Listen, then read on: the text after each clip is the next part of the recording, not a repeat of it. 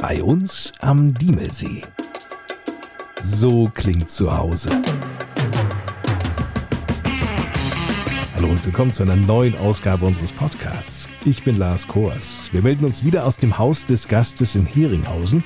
Es geht dieses Mal um die Vorbereitungen der MPS Adorf auf das neue Schuljahr unter Corona-Bedingungen, die Staumauer am Diemelsee, die Lust aufs Tanzen, um einen Studenten der Sportwissenschaft Baunatal studiert, der aber gleichzeitig jetzt ein zweijähriges Praktikum hier in der Gemeinde Diemelsee absolviert. Nun mag es natürlich einige geben, die sagen, wieso geht ein Sportwissenschaftler in eine Gemeindeverwaltung? Und das wird er uns erzählen. Außerdem, die Borkenkäferplage sorgt dafür, dass die Fichtenbestände in den Wäldern der Gemeinde Diemelsee schon bald der Vergangenheit angehören. Warum die Borkenkäferplage so stark ist und wie der Wald der Zukunft aussehen könnte, darüber später mehr. Und der TSV Wirmichhausen wird 100 Jahre alt. Diemelsees Bürgermeister Volker Becker wird nun erst einmal für eine große Überraschung sorgen, denn der Kurbeitrag wird schon bald der Vergangenheit angehören. Genau, das ist richtig. Also jüngst hat die Gemeindevertretung beschlossen, dass der Kurbeitrag abgeschafft werden soll. Aber weil uns es doch nicht so gut geht finanziell, hat man gesagt, anstelle dessen wird ein Tourismusbeitrag eingeführt. Der Kurbeitrag wurde bisher nur in den Orten Heringhausen und Ottlar eingenommen, also von den Gästen. Und zukünftig müssen halt Gäste, die in den Orten bei uns übernachten, in den 13 Ortsteilen, zukünftig einen Tourismusbeitrag bezahlen. Und das gilt ab 1. Januar nächsten Jahres. Und wie entrichte ich den? Der wird entrichtet bei der Touristinfo. Man kann das auch online machen oder vielleicht über den Gastgeber. Der Tourismusbeitrag beträgt 2 Euro pro Gast und Übernachtung und gilt ab 14 Jahren. Man hat natürlich auch eine Gegenleistung für den Tourismusbeitrag. Man kann also hier umsonst im ÖPNV-Bereich fahren, was die Sauerlandkarte betrifft. Also man kann umsonst nach Willingen fahren, umsonst nach Arolsen. Man kann natürlich auch viele touristische Einrichtungen kostengünstiger nutzen, nicht nur hier in Diemelsee, sondern auch in Willingen, Brilon, Schmallenberg, äh, Richtung Winterberg, Medebach. Also, also länderübergreifend. Länderübergreifend ist sowas wahrhaftig auch möglich. Aber der Tourismusbeitrag dient ja auch zur Deckung von Investitionen der Gemeinde Diemelsee, aber auch der Unterhaltung der Infrastruktur, sei es nur Wanderwege, Beleuchtung, Loipen, Parkanlagen, Veranstaltungen, was alles so dazugehört. Das ist ja schon nicht unerheblich. Und das Bussystem alleine, die Nutzung, und das sollte man vielleicht auch heute, gerade unter Klimaschutzgründen auch machen, spart man da doch ein bisschen Geld und tut auch gleichzeitig was Gutes. Nun haben wir in der letzten Ausgabe unseres Podcasts bei uns am Diemelsee und auch in der vorletzten immer wieder über das Thema Bauplätze in der Gemeinde gesprochen und darüber, wie schwer es ist, überhaupt Bauplätze in den Ortsteilen drumherum um Adorf überhaupt zu finden. Es gibt ja hin und wieder Bauplätze, wie in Fassbeck zum Beispiel, wo etwas entstehen soll. In Adorf ohnehin. Aber jetzt gibt es auch Neuigkeiten aus Renege. Was ist denn da geplant? Ja, in Renege hat die Gemeinde Diemelsee einen ehemaligen Hof, der Hof Brüne, übernommen. Das war ja ein ehemaliger landwirtschaftlicher Betrieb. Die Gemeinde hat nach dem Erwerb Stallgebäude und so weiter zurückgebaut. Und äh, das Wohnhaus konnten wir jetzt auch veräußern schon. Und durch den Abriss der Stallanlagen sind jetzt drei neue Bauplätze entstanden. Die haben irgendwo eine Größe zwischen 1000 und 1400 Quadratmetern und bieten sie jetzt gerade auch für jüngere Familien an, bebaut zu werden. Und wir würden uns freuen, wenn wir welche finden, sei es nur aus Renige, aus Diemelsee oder auch von außerhalb, die bereit sind, hier Grund und Boden zu kaufen und dort zu bauen. Und weil Diemelsee in der Dorferneuerung drin ist, bedeutet das, wenn ich diverse Kriterien bei der Bebauung einhalte, kann ich auch bis zu 45.000 Euro Zuschuss für den Neubau erhalten. Das ist schon nicht wenig und hilft manchen Häuslebauern natürlich auch weiter. Was sind denn das für Kriterien? Ja, ich darf jetzt da keine spanische Finca hinbauen oder sowas, muss mich schon an den ortsüblichen Baustil halten, dass ich da ich sag mal, von der Dachneigung mich dem Umfeld anpasse, dass ich wieder da nicht gelbe Dachziegeln zum Beispiel drauf mache oder dass ich viergeschossig baue und diese ganzen Dinge die müssen da schon eingehalten werden, dass man irgendwo ein- bis zweigeschossig maximal bauen kann. Sowas lässt sich doch wahrscheinlich nachlesen irgendwo, oder? Äh, es gibt eine Information an die Hand, beziehungsweise wir regeln das auch über den Kaufvertrag. Da steht ganz klar drin, was möglich ist und was nicht und wie man bauen darf und nicht. Nun hat die Gemeinde Diemelsee bislang immer sehr ausgezeichnet, muss ich ja sagen, dass die Bauplätze sehr günstig waren. 18 Euro der Quadratmeter. Wenn ich jetzt sehe oder höre, dass es in Renegge drei neue Baugrundstücke gibt in einer Größenordnung zwischen 1000 und 1400 Quadratmetern, die sind ja enorm günstig, wenn es bei diesen 18 Euro bliebe. Ist das so? Wir hoffen, dass wir den Preis in der Größenordnung halten können. Die Gemeinde will hierbei auch keinen Gewinn machen. Wir haben ja wir hat erworben, abgerissen und jetzt wollen wir verkaufen. Uns ist auch wichtig, dass wir neue Familien nach Diemelsee, nach Renegge bekommen, die auch hier dann bauen und ihr neues Zuhause dort dann auch wirklich finden, sich im Ort wohlfühlen. Und wir dürfen aufgrund der Förderrichtlinien auch keinen Gewinn machen. Das wollen wir in diesem Fall auch nicht. Deshalb hoffen wir, dass wir auch insgesamt unter den 1850, die wir derzeit noch nehmen, liegen werden. Wie schnell muss denn gebaut werden? Oder kann jemand in Renegge sagen, ach, ich wohne hier ganz nett, meine Kinder sind jetzt so 12, 14, 15 und wenn die denn mal in zehn Jahren vielleicht selber eine Familie gründen wollen, dann können wir da bauen. Wir werden da schon eine Bauverpflichtung festlegen von irgendwo zwei bis drei Jahren. Innerhalb dieser Zeit muss dann ein Bauantrag gestellt werden und sollte dann auch mit dem Bau begonnen werden.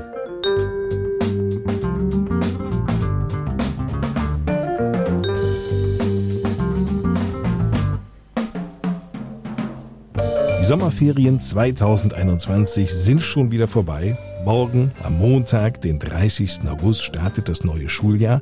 Eva Maria Trilling ist bei uns zu Gast, Direktorin der Mittelpunktschule in Adorf. Für Sie endeten die Ferien bereits deutlich früher. Ja, also die letzten beiden Ferienwochen sind eigentlich immer schon wieder Arbeitswochen, unabhängig von Corona. Wir haben schon die Eckdaten am Ende des letzten Schuljahres bekommen. Das heißt, wir wussten schon relativ zeitig, ähm, wie es jetzt weitergehen soll. Die ersten beiden Wochen sind sogenannte Präventionswochen. Das heißt, die Testpflicht bei den Schülern wird von zwei auf dreimal die Woche erhöht und die Schülerinnen und Schüler und das Personal müssen durchgängig Masken tragen. Und da wussten jetzt alle schon relativ frühzeitig Bescheid und konnten sich eben darauf einstellen. Was die weitere Planung angeht, das Unterrichtsgeschehen, da starten wir natürlich schon in ein wieder mal etwas ungewisses Schuljahr. Wir wissen alle nicht, wie sich das Infektionsgeschehen entwickelt und was das nun für Auswirkungen hat auf die Schule.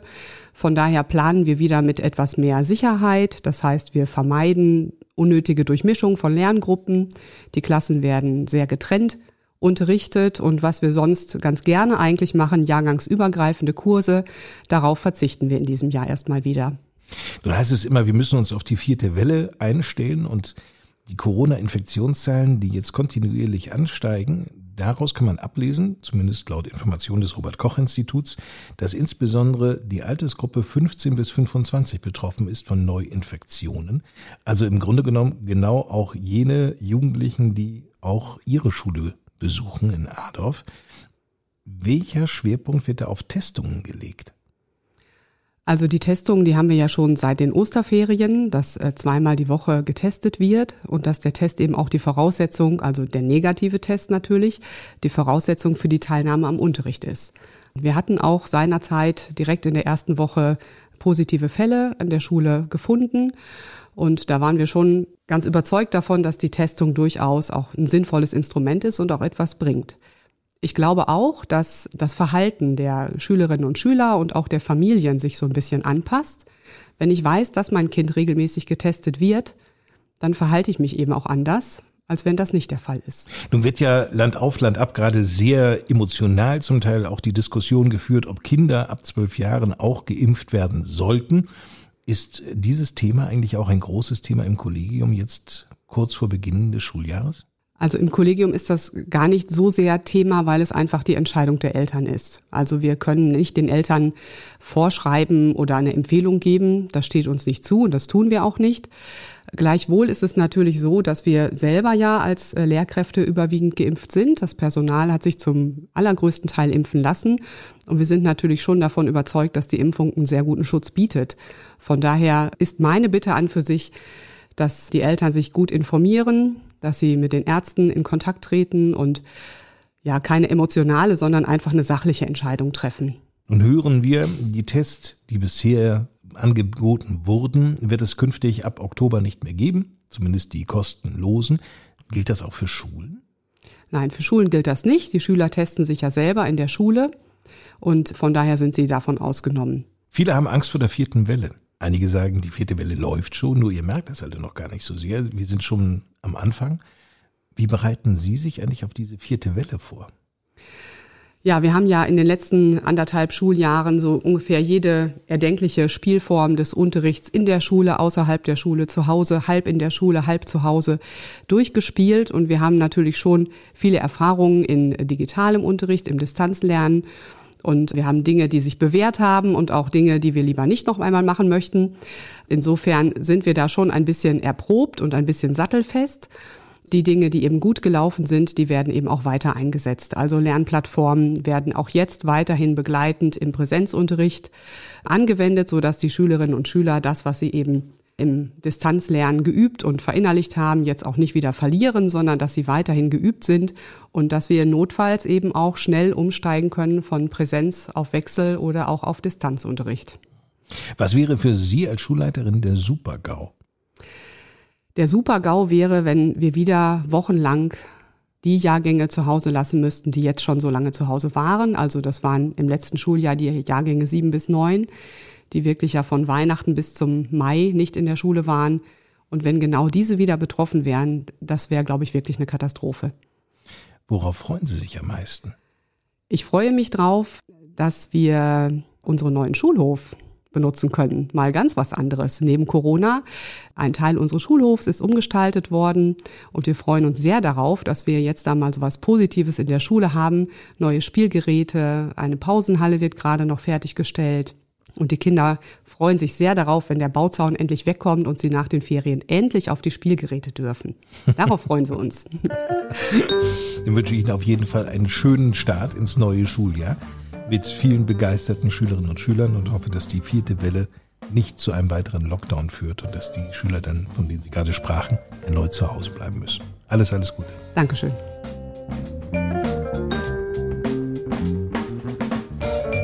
Nun geht es bei uns um ein imposantes Bauwerk, das jeder von uns kennt. Wette ich jedenfalls. Vor 116 Jahren war der Bau schon beschlossene Sache, allerdings verzögerte sich anschließend der Baubeginn um satte sieben Jahre. Dann sorgte der Erste Weltkrieg für eine Unterbrechung. 1924 schließlich wurde das Bauwerk vollendet. Damals wie heute beeindruckend ein Meisterwerk der Ingenieurskunst. Die Diemeltalsperre. Unterhalb liegt Helminghausen. Knapp 200 Menschen leben im Schatten der Staumauer. Einer von ihnen ist Bernd Hunold. Der lebt seit seiner Geburt vor 75 Jahren in Helminghausen und fand bereits als Kind die Staumauer absolut faszinierend. Die Diemeltalsperre dient aber nicht der Trinkwasserversorgung. Sie hat vielmehr bei niedriger Wasserführung der Weser die Aufgabe, das Speisungswasser für den Mittellandkanal zu liefern. Ein weiterer Zweck ist der Hochwasserschutz. Darüber weiß Bernd Hunold bestens Bescheid und genau deshalb bietet er auch über die Touristinformation Diemelsee sachkundige Führung an der Mauer an. Ich darf allerdings nicht in das Innere der Staumauer, weil das aus äh, sicherheitstechnischen Gründen von dem Eigentümer Wasser- und Schifffahrtsamt Hannover Schmünden nicht gestattet wird. Aber im Außenbereich kann ich Ihnen erklären, zum Beispiel Sinn und Zweck der Staumauer, Entstehung der Staumauer, die Zeit der Bauphase mit Bildern hinterlegen und so weiter. Nun kann ich mir ja vorstellen, dass so eine Staumauer gerade für Kinder und Jugendliche spannend ist, wenn man hier aufwächst, oder? Es ist insofern höchst spannend, wenn der See voll ist und das Wasser oben unter der Straßenführung bei der Krone überläuft. Das ist ein sehr großes Schauspiel und es ist wunderbar anzusehen und dann kommen viele Leute aus der Umgebung, wollen ihre Fotos äh, schießen und das ist auch eine Zeit, wo man in Helmkhausen unter Umständen nachts nicht schlafen kann, weil das rauscht gewaltig und das hört man auch in allen Häusern, wenn man die Fenster nicht zumacht. Es gibt ja allerhand äh, Notschleusen und Möglichkeiten, wenn mal Hochwasser ist und da oben die Löcher unter der Straße die Wassermassen nicht mehr auffangen könnten, dann gibt es auf der Hälfte der Staumauerhöhe Notschleusen, vier Notschleusen, die könnten dann noch geöffnet werden. Dann gibt es noch einen Grundablass ganz auf dem Grund der Staumauer, der könnte geöffnet werden. Das heißt also, es müsste schon ein Jahrhundert Hochwasser geben, wenn man das nicht ableiten könnte. Das würde allerdings, wenn man das alles aufreißen würde, Hochwasser im Diemeltal bedeuten. Im weiteren Verlauf der Diemel über Marsberg, Warburg, Schärfede bis nach Bad Karlshafen, wo die Diemel in die Weser fließt. Mhm. Sie haben etwas sehr Spannendes vorhin gesagt. Sie dürfen ja mit Besuchergruppen nicht in die Staumauer selbst reingehen. Waren Sie da denn mal drin? Ich war da schon öfter drin, weil. Heimlich oder offiziell? Wir können hier ganz offen. Ja, halboffiziell, weil ich die Mitarbeiter äh, von dem Wasser- und Schifffahrtsamt, die zuständig sind für die Staumauer. Also Sie kennen und, jemanden, der jemanden kennt. Und auch die äh, verantwortlichen Leute vom Diemel und Edersee, die kenne ich persönlich ja, dann. und dann ist das möglich. Ja. Weil ja ein Aspekt ist, das Wasser- und Schifffahrtsamt Hannover Schmünden macht sich Gedanken, wenn wir das touristisch öffnen, was sehr interessant wäre und man würde jeden da reinlassen. Da könnte ja mal einer ein Köfferchen mit Sprengstoff mitnehmen und den in der Ecke stehen lassen und solche Sachen. Deshalb nur für ausgewählte Gruppen genehmigt. Okay. Sonst nicht möglich. Aber lassen Sie uns doch mal daran teilhaben. Was kann man denn da entdecken? Da gibt es eine Vielzahl von Sicherheitsaspekten, täglich oder wöchentlich, da kontrolliert werden. Es gibt also einen Mitarbeiter vom Wasser- und Schifffahrtsamt, der da oben seine Arbeitsstelle hat. Der muss täglich einmal den Gang durch die Staumauer machen. Von der einen Seite geht es 80 Treppen runter bis unten ins Fundament, unten durchs Fundament, auf der anderen Seite 80 Treppen wieder hoch und zwischenzeitlich kann man messen, wie viel Wasser durch dieses Betonmauerwerk durchsickert. Das ist ja nicht ganz dicht, muss es auch nicht, da braucht es auch nicht. Es gibt Messsonnen, die äh, messen von unten bis oben, wie sich die Mauer bewegt. Zwischen Niedrigwasser und Vollstau bewegt sich oben die Krone im Millimeterbereich. Vier, fünf Millimeter, so bewegt die sich. Und das Wichtigste ist in diesem Fall, wenn das Wasser wieder zurückgeht von Vollstau nach Niedrigstau, dass die Mauer auch wieder zurückgeht in die Ursprungssituation. Sonst würde nämlich sich das addieren. Fünf Millimeter nach vorne, beim nächsten Hochstau wieder fünf Millimeter nach vorne und irgendwann stünde sie schief. Die muss also beweglich bleiben. Verstehe. Und wie nennt sich der Beruf, den dieser Mitarbeiter da hat? Oh, jetzt Staumauerwärter? Jetzt bin ich ein bisschen überfragt. Ich Auf jeden Fall kommt er auf seine 10.000 Schritte am Tag. Ja, ich glaube schon. Das da, gibt es, da gibt es nämlich auch im Außenbereich einige Stellen, die er anlaufen muss. Da werden Messapparate auf Betonklötze aufgesetzt und dann werden Punkte angepeilt auf der Staumauer. Und da kann man zum Beispiel Bewegungen genauestens messen und feststellen. Das ist zum Beispiel bis 50 Meter von der Staumauer entfernt. Und das muss ja alles ablaufen. Herr Hunold, wer mehr wissen möchte, sollte dringend eine solche Führung mit Ihnen machen. Rund um die Staumauer. Hier am Diemelsee. Ich wäre dafür bereit. Dankeschön. Bitte.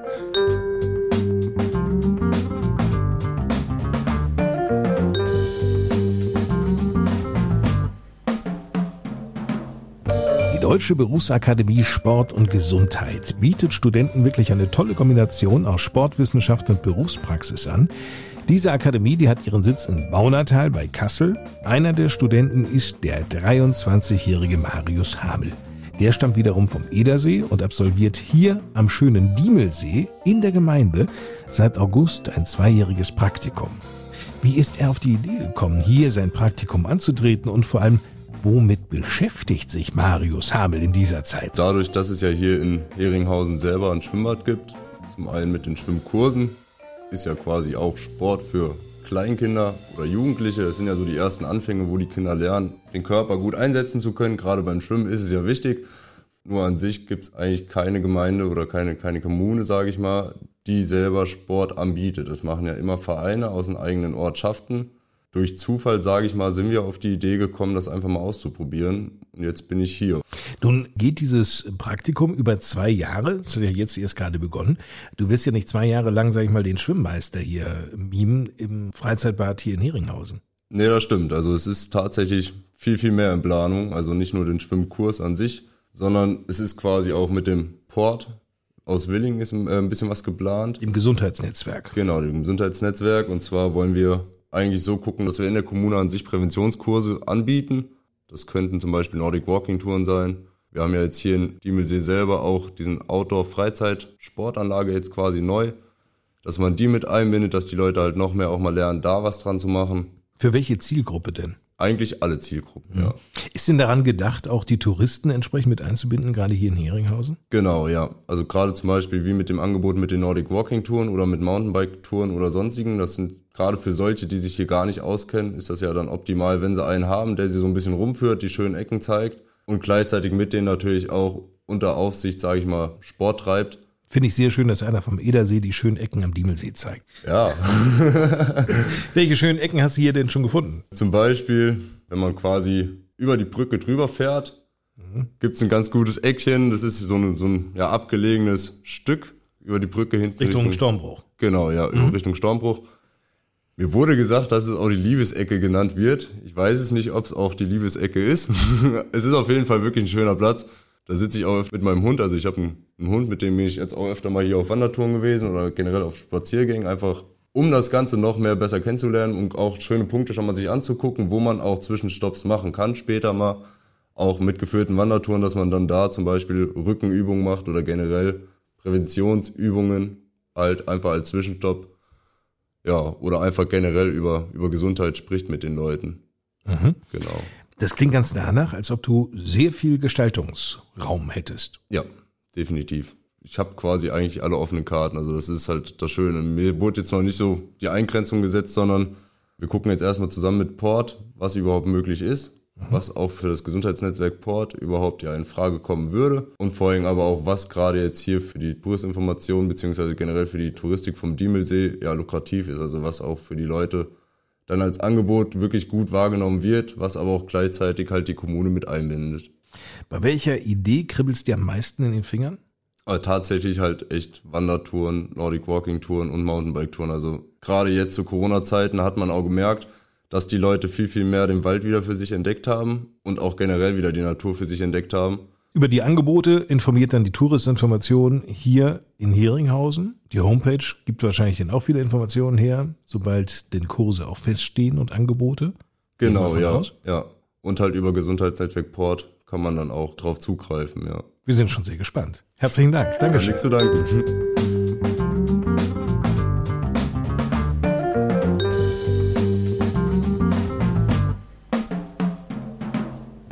Tanzschulen erleben seit ein, zwei Jahren bereits ein wahres Comeback und sind bei allen Altersklassen beliebt. Die Betreiber, wie der 33-jährige Dominik Hoff aus Willingen, die sehen einen ganz klaren Trend zum Tanzen. Es sind Kurse, die aber nicht nur die Standardtänze im Blick haben. Ja, bieten wir an, genau für Menschen, die im Grunde das als Hobby machen möchten. Also wir sind kein Leistungssportverein oder Leistungssportverband oder sonst irgendwas, sondern wir wollen wirklich eine schöne Zeit machen und den Leuten die Chance geben, mit ihrem Partner nochmal vielleicht näher zu kommen oder wenn sie keinen Partner haben, jemanden nicht zu finden, aber zumindest mit jemandem zu tanzen. Wir sind keine Partnervermittlung, ist auch immer ein wichtiger Punkt. Wir bieten ja noch weitaus mehr an als nur Paartanzen, sondern wir haben Momente, wir bieten ja auch äh, Brunch and Dance zum Beispiel haben wir, wo man einfach herkommen kann und ein bisschen was frühstücken kann und zum Tanzen. Wir machen diese klassischen Jugendbälle, Jugendkurse auch, die starten jetzt nach den Ferien hier auch wieder. Und da gibt's dann Stufe 1, 2, 3 und die können selbst entscheiden, bin ich jetzt bereit für Stufe 2, bin ich bereit für Stufe 3, was auch immer. Also da geben wir nicht mehr vor, du musst jetzt das können, um das und das zu lernen, sondern man kann viel individueller aussuchen, was möchte ich überhaupt tanzen. Möchte ich nur Walzer, Wiener Walzer, Disco Fox, damit ich auf dem Schützenfest bestehen kann? Oder möchte ich das Ganze wirklich weiter als Hobby machen, wie Cha-Cha-Cha und das dann noch dazu lernen? ne? Also den Horizont da ein bisschen noch weiter ausbauen. Cha-Cha-Cha, finde ich, sieht bei den meisten Frauen wesentlich besser aus als bei den Männern. Ja, ja, deswegen stehe ich immer rum und lass die Frau gut aussehen. Dann gibt es aber auch einige, die sagen, Disco Fox kann ich doch ein, zwei Tipp, ein, zwei Tipp, ein, zwei Tipp, machst eine Drehung und fertig, Feierabend. Aber ich finde ja immer sehr beeindruckend, wenn Menschen wirklich richtig klasse in Disco Fox tanzen können. Also mit verschiedenen Drehungen, sodass man denkt, die verknoten sich fast. Ja. Stimmt, finde ich auch. Können Sie sowas? Das können wir. Das können wir auch in speziellen dafür geschulten Kursen. Das heißt, wer jetzt also Disco Fox nur tanzen möchte, kann auch bei uns rein den Disco Fox tanzen. Bedeutet, man macht einen Disco Fox Stufe 1, Stufe 2, haben wir wirklich speziell auf einen Tanz. Aber Stufe Gibt ja 1 auch- wäre eben dieses 1, 2 Tipp, 1, 2 Tipp oder wie? Genau, da fängt das mit an. Also man, wenn man zu uns kommt, gehen wir erstmal davon aus, dass die Menschen, die zu uns kommen, erstmal nur laufen können. Ja, die brauchen keine Grundkenntnisse haben, die brauchen nicht schon tanzen können oder was, sondern wir gehen mit denen wirklich von Grund auf an die Schritte. Dann erstmal diese Paarharmonie, wie kann ich meinen Partner dazu bringen, dass er jetzt dies und jenes tun soll, ne, dass die Frauen nicht unbedingt da dann wieder das Ruder in die Hand nehmen und was man halt so klassisch äh, besprechen muss. Ja, da zeigen Sie mal ein Ehepaar, wo das nicht der Fall ist. Also ich bin da schon der Meinung, dass das ausgeglichen ist. Bei ganz vielen Paaren, zumindest stellen sie sich so bei uns dar. Das ist ja das Schöne an dem Hobby Tanzen. Wir wollen das nicht gegeneinander machen, sondern wir können das als Team gemeinsam machen. Ne? Also wirklich eine Quality Time innerhalb dieser Tanzschulzeit und dann vielleicht zwei, dreimal die Woche vielleicht sogar auch. Wir wollen ja nicht irgendwie zu Let's Dance oder sonst irgendwas bei uns, sondern es geht wirklich darum, eine schöne Zeit mit anderen Menschen und na natürlich seinem Partner oder mit seiner Geliebten, je nachdem, wo wir jetzt gerade ankommen, hier zu verbringen. Ne? Wenn wir jetzt mal absehen von den Älteren und von denjenigen, die Gesellschaftstanz lernen möchten, was machen Sie denn mit den ganz Jungen? Wir starten bei 1,5 Jahre, das heißt anderthalb Jahre mit den Eltern zusammen. Ja, das ist dann so eine musikalische Früherziehung, kann man das nennen. Das heißt, wir bewegen uns erstmal gemeinsam zu Musik. Einfache Bewegungsabläufe werden da geschult, gemeinsam mit anderen Eltern, Muttis und anderen Kindern. Das Sozialverhalten wird gefördert.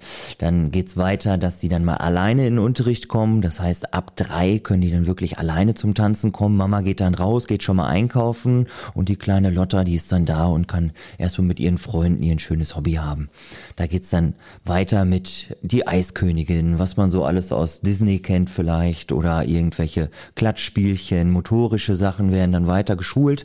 Und dann geht's weiter Hip-Hop ab fünf, da wird's dann laut, da schreien die, das ist, also es baut sich wirklich auf. Und dann gibt's die verschiedensten Stufen, Hip-Hop ab fünf, Hip-Hop ab acht, Hip-Hop ab zehn, Hip-Hop ab zwölf, 14, 18.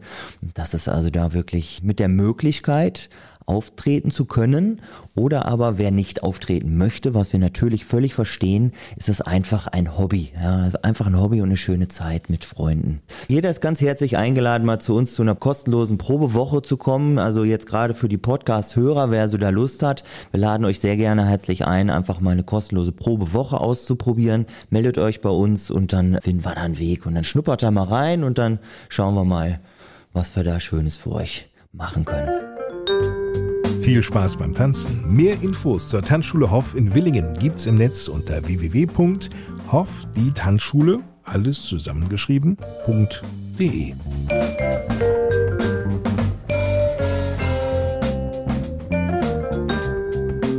Forstwirte aus der ganzen Republik sind sich einig. Den Wäldern in Deutschland geht es so schlecht wie nie zuvor. Warum das so ist, das werden uns jetzt die beiden Revierförster Ludger Hochgrebe und Maurice Körner erklären.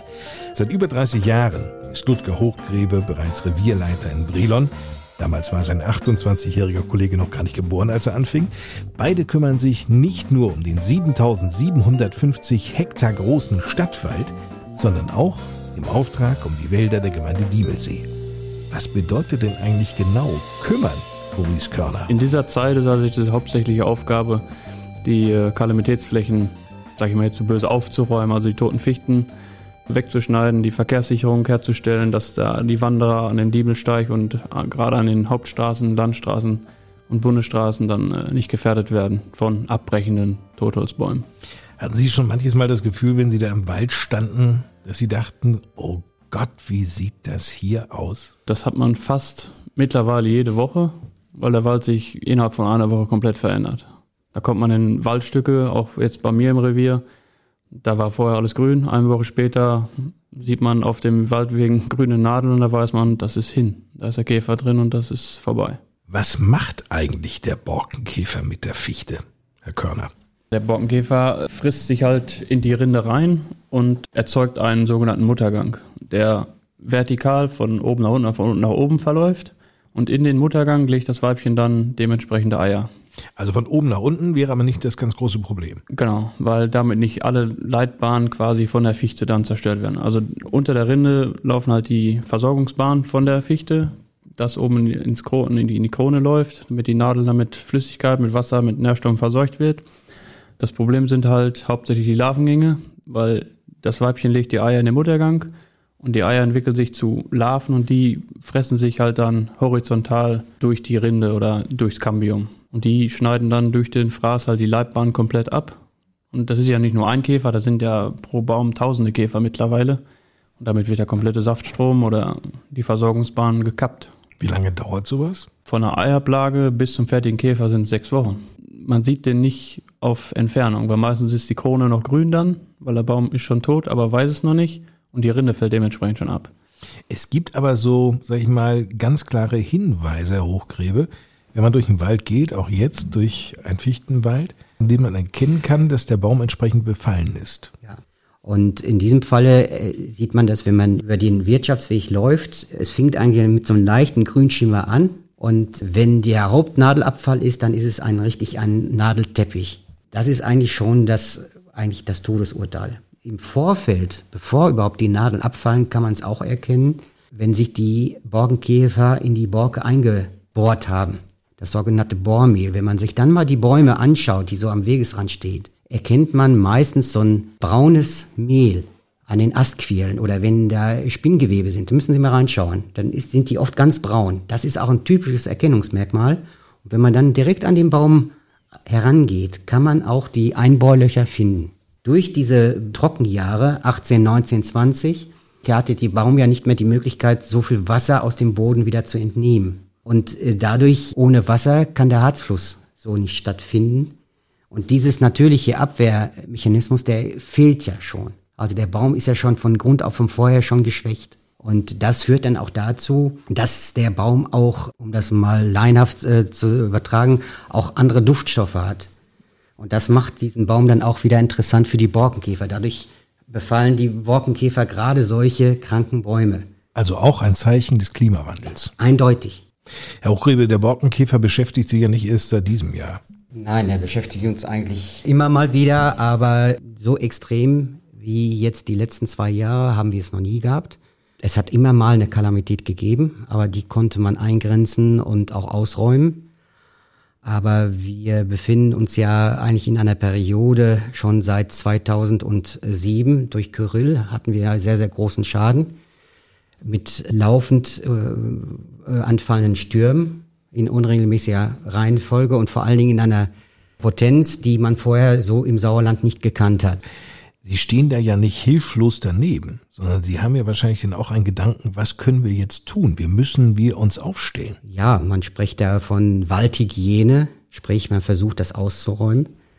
Aber was machen Sie, wenn da 100.000 Festmeter Holz auf einmal liegen? Man bekommt sie nicht schnell genug weg und kann ja jetzt nicht nur vom Stadtwald Briegeln ausgehen, sondern es ist ja überall in, sagen wir, in den Höhenlagen das hat halt zu diesem Problem auch dann geführt, ne? dass man das Holz gar nicht schnell genug aufarbeiten konnte, mhm. wie es weiter geschädigt wurde und, oder wie sich dann auch die Population dann auch aufgebaut hat.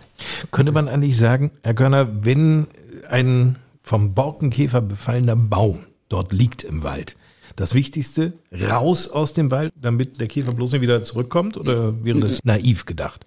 Die beste Variante ist wegschneiden, aufarbeiten und sofort ins Sägewerk weil der Borkenkäfer, man hat es jetzt in der letzten Zeit gesehen, die ganzen Gelehrten, was in den Büchern stehen, dass sie nur 200 Meter fliegen, das ist überholt. Wenn die Thermik passt, bei warmem Wetter fliegen die Kilometer weit.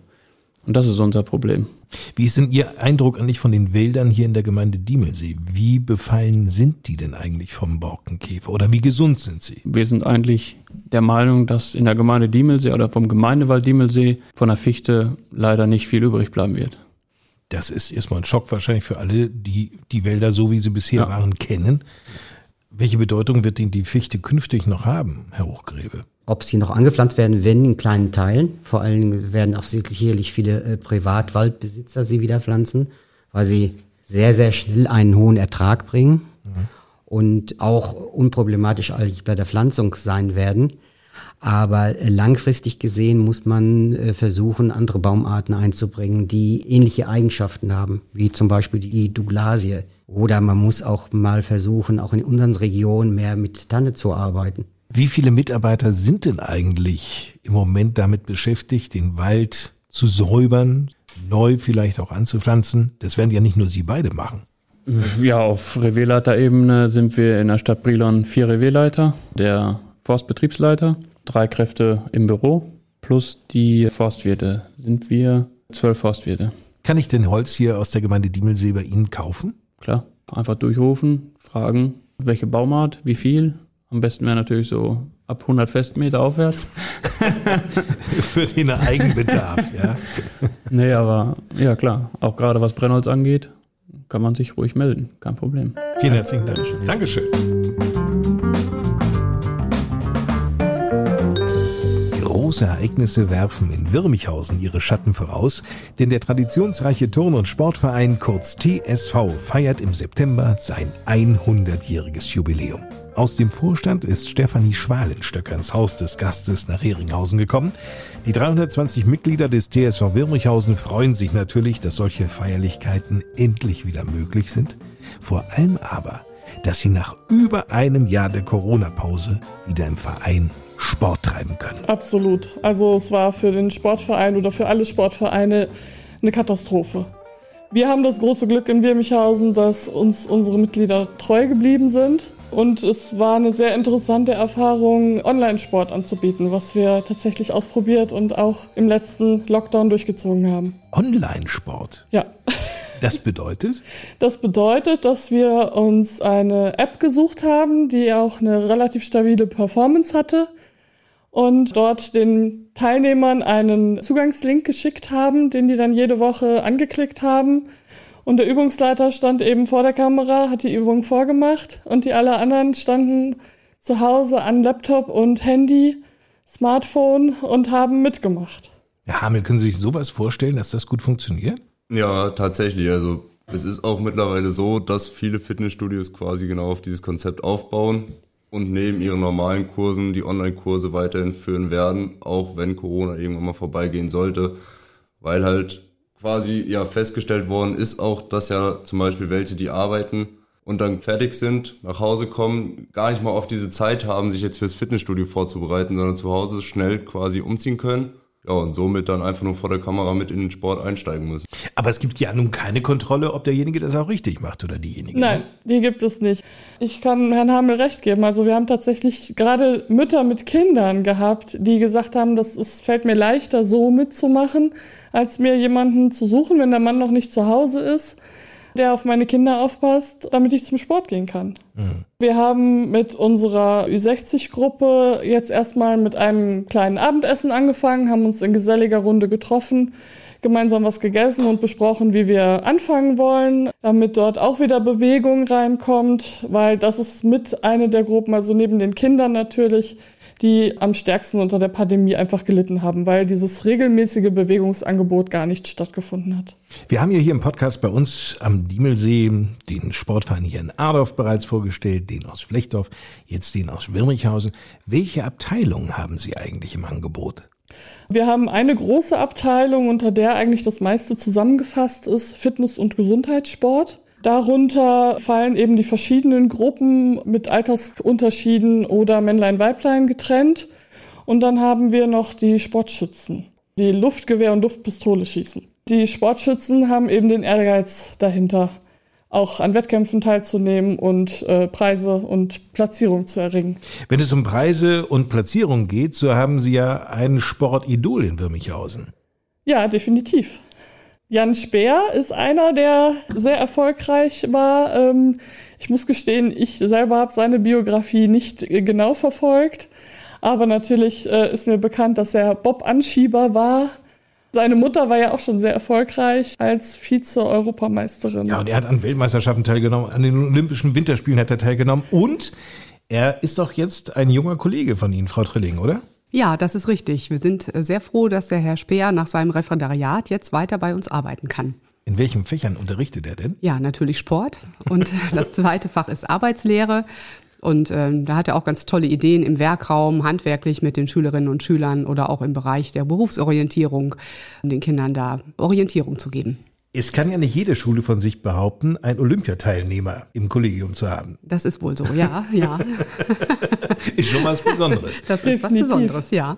Der TSV Wirmichhausen kann auf eine 100-jährige Geschichte nun zurückblicken. Das wird jetzt auch gebührend unter Corona-Bedingungen, so muss man ja mal sagen, gefeiert. Wie denn?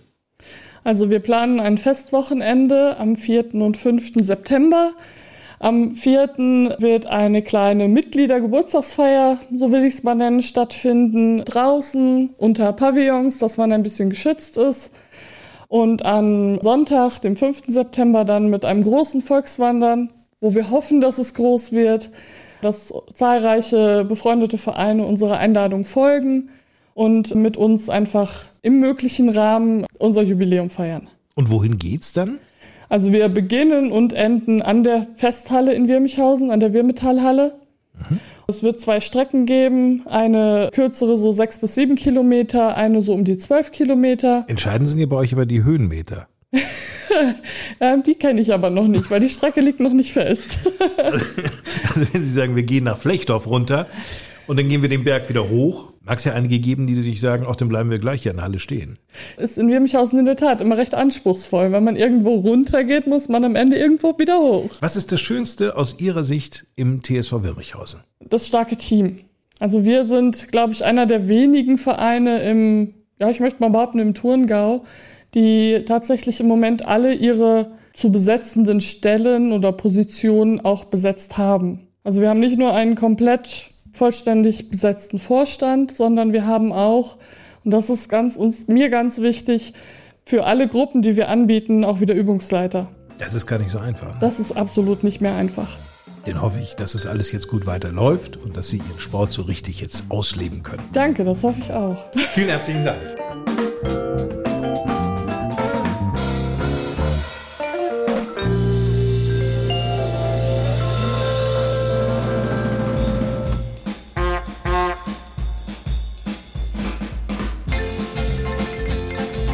100 Jahre TSV Wirmichhausen, die Feierlichkeiten Anfang September, wir konnten es gerade schon hören. Ist denn noch etwas geplant, Volker Becker, im September? Der Schützenverein Stormbruch veranstaltet am 12. September seinen Schnadezug. Der wird traditionell alle paar Jahre durchgeführt, quasi zwischen den Schützenfesten. Und in diesem Jahr wird die Grenze Richtung Rattler, Ottlar und im Bereich Bonnkirchen abgelaufen. Start ist um 9 Uhr bei dem Hof 4 in Kotthausen.